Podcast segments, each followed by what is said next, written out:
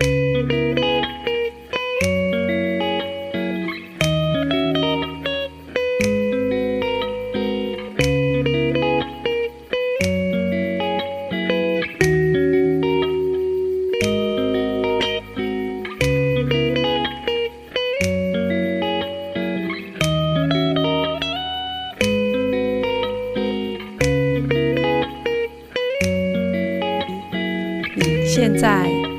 正在收听的是 Jesse 律师就是太闲，利用一点的时间学习一点法律常识，也跟着 Jesse 到法院的现场看看诉讼的实务与现况。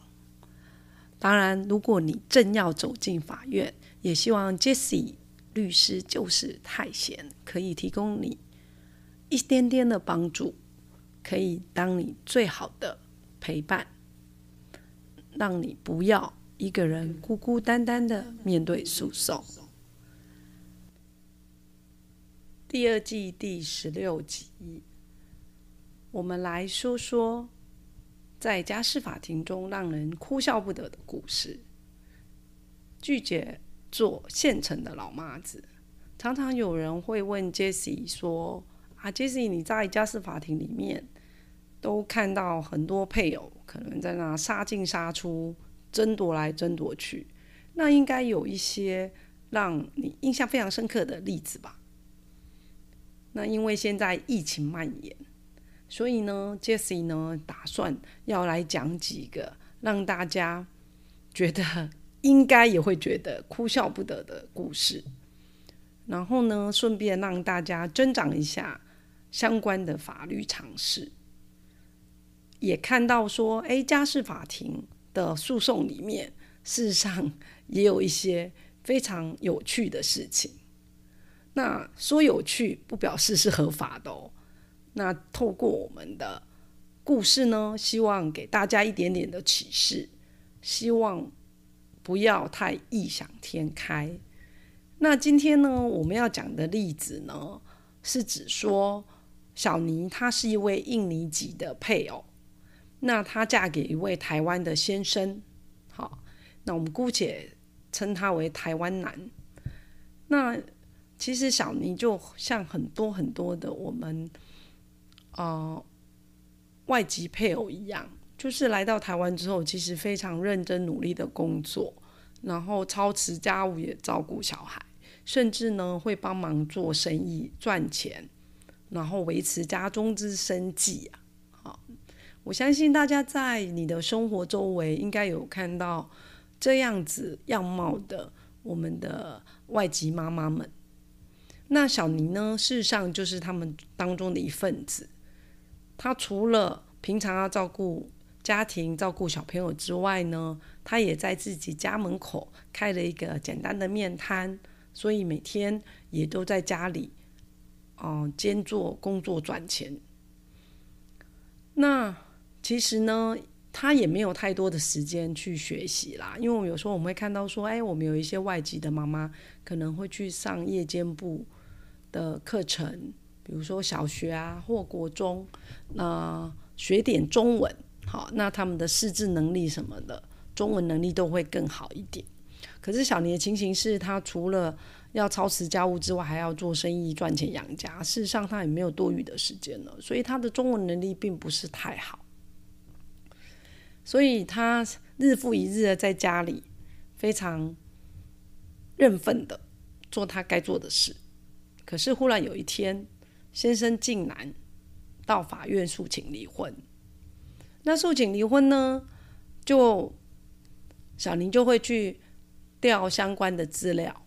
就会才发现说，为什么他原来跟他先生只有生两个女儿，怎么户头里面他的户口里面多出了一个他根本不知道的儿子？那小林就非常的惊恐，他就是说，怎么会有这种事情发生呢？哦，那大家应该会觉得简直就是莫名其妙。如果是小尼户口里面的儿子，那一定是他生的啊。怎么会是会莫名其妙有一个？难道登记错误吗？可是我们的户政机关事实上是某种程度相当精确的，哦，不太可能会去莫名其妙去登记错。可是确实这个孩子也不是小妮的，他自己有没有怀胎十月生孩子，他怎么会不知道呢？他确实跟他的先生只有生了两个女儿，就这样，没有更多了。好，那他也不知道这个儿子到底是从哪而来的，所以一开始我们看到这样的个案的时候，就会觉得，哎，也太诡异了吧？那很简单，那像遇到这样的案件呢，第一个标准程序就是，你就是去户政机关去把你的户籍成本，好，请调出来。那记住，一定要跟户政机关人员说，我要申请一份住记栏没有省略的户籍成本。住记栏没有省略哦，好，这很重要，因为你只有申请住记栏没有省略的户籍成本，你才可以看到里面呢，到底啊，你什么时候结婚，什么时候生第一胎，然后什么时候生第二胎。然后，哎，第三胎是什么时候生的？好啊，当然小妮说，嗯，那又不是我的小孩。好，那至少我们可以看到说什么时候登记的嘛。那这件事情呢，说复杂，其实也没有那么复杂。可是呢，确实让人家哭笑不得。后来，一群人周 经过一番周折之后，才发现，你知道始作俑者是谁吗？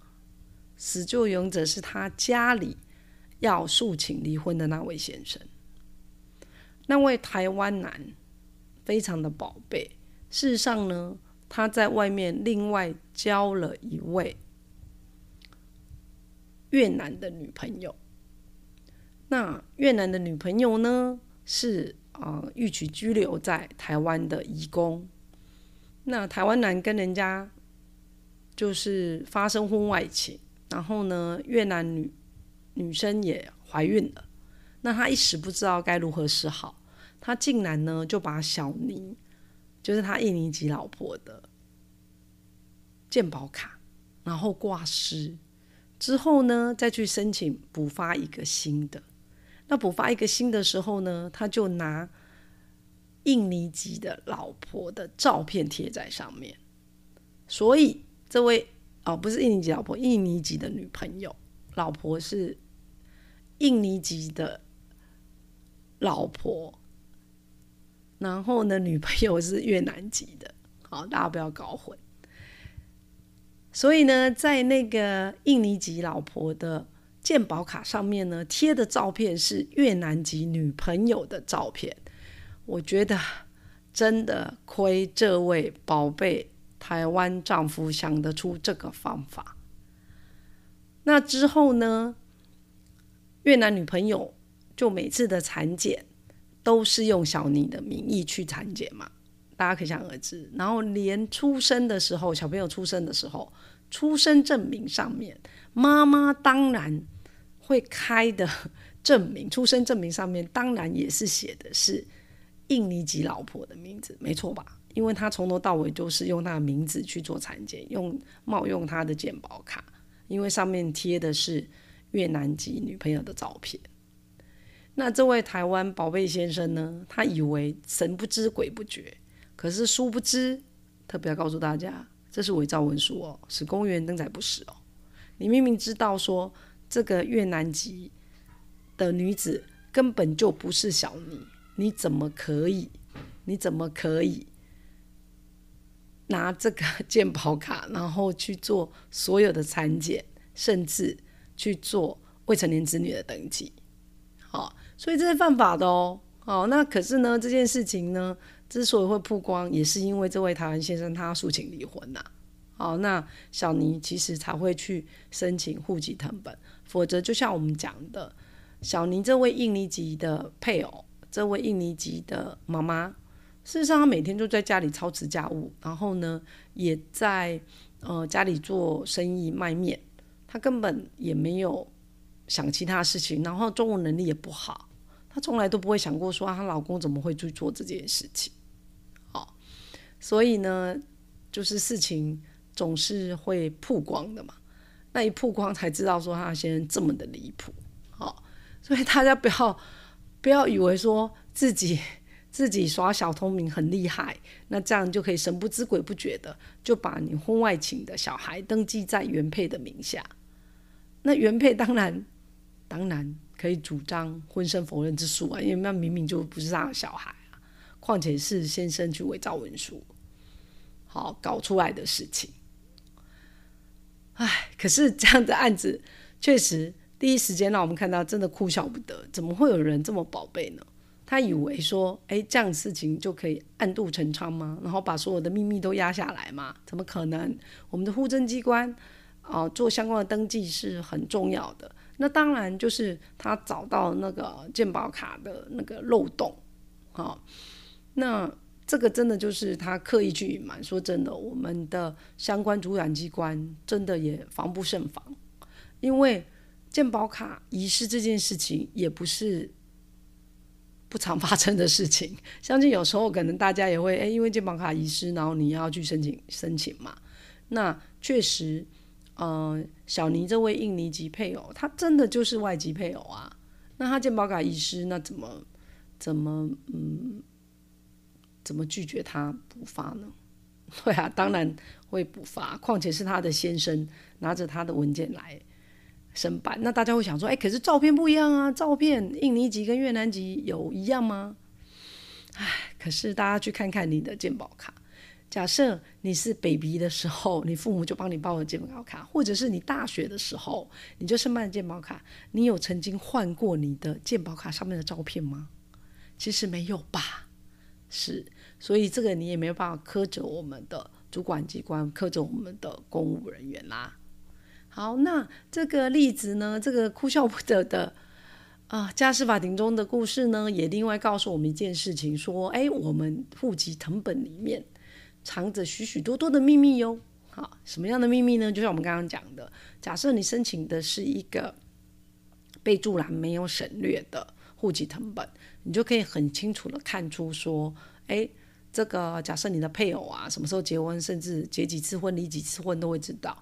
然后呢，你们有共同的小孩，到底有几个小孩，都会清清楚楚。那也是因为我们这位印尼籍的妈妈、印尼籍的新娘、印尼籍的配偶，他去申请户籍成本，然后备注栏没有省略这份文件，才会发现说：天哪，他的名下怎么忽然就多了一个儿子？好，那所以说我们在家事法庭里面有时候会看到说，我们有些当事人真的太宝贝了，你为什么想得出这些奇奇怪怪的怪招呢？哦，这行不通的。哦，你以为这样就可以掩饰你外遇的事实吗？哦，那事实上，这位我们这位印尼籍的小尼，他是可以告小三跟先生侵害配配偶权的。为什么？因为小孩子就是活生生的证据啊！他们两个把小孩都生出来，还有什么好否认的？哦，虽然说这个孩子经过他先生移花接木，然后透过健保卡遗失。然后换新健保卡的方式，他以为他很聪明的避过了所有的法律的惩罚，可是并不是啊，他就是伪造文书啊。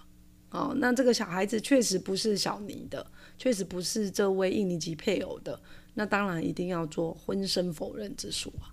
好，印尼籍的太太事实上也可以提这个诉讼啊，否则在法律上，他对于这个莫名其妙不知道哪里来的儿子，他是有抚养义务的。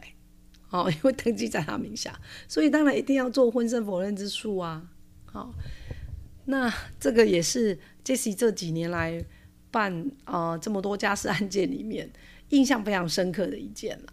好，那当然还有很多很多让人家哭笑不得的故事。那有时候我就觉得说，我们这些爸爸或妈妈怎么会想得出这么莫名其妙的？的解方呢？他们可能觉得是解方吧。你看这位台湾先生，他可能想说啊，糟糕，外遇的对象怀孕了怎么办？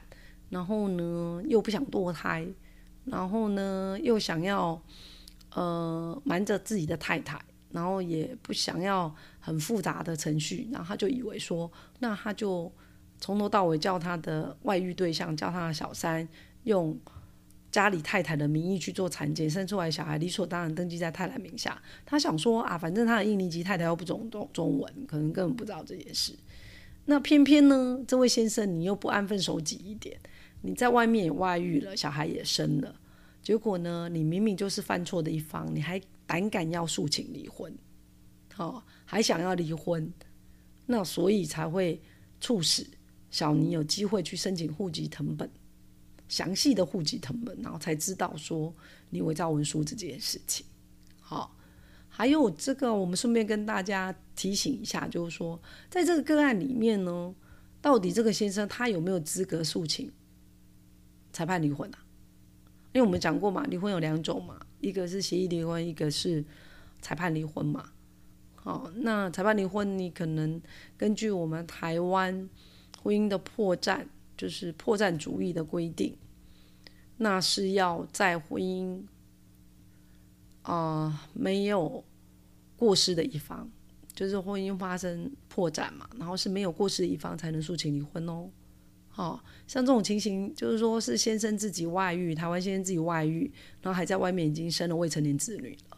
好，等于说外面小三也生小孩了，那是先生先背弃了婚姻的承诺，然后这个婚姻没有办法维持下去，出现破绽，是可归责于先生的，那不能怕狼化狗狼啊，所以先生是不能诉请离婚的，所以大家还要很清楚哦，哦，那也有可能呐，他就是想说，他也知道他他的印尼籍太太根本不会跟他离婚，所以他才。自作聪明的演出这一出让大家哭笑不得的故事，好，所以呢，今天 Jesse 律师就是太闲，Jesse 跟大家讲讲这些在家事法庭中让人家哭哭笑不得的故事呢，也提醒大家说，你不要觉得自作聪明就可以逃过法律的处罚。事实上，今天这个个案台湾先生做这件事情，他就是违法的。他就是伪造文书，那是有刑责的哦，不要开玩笑哦。太太可以告他哦，然后另外太太也可以告他说侵害配偶权，因为小三都生了。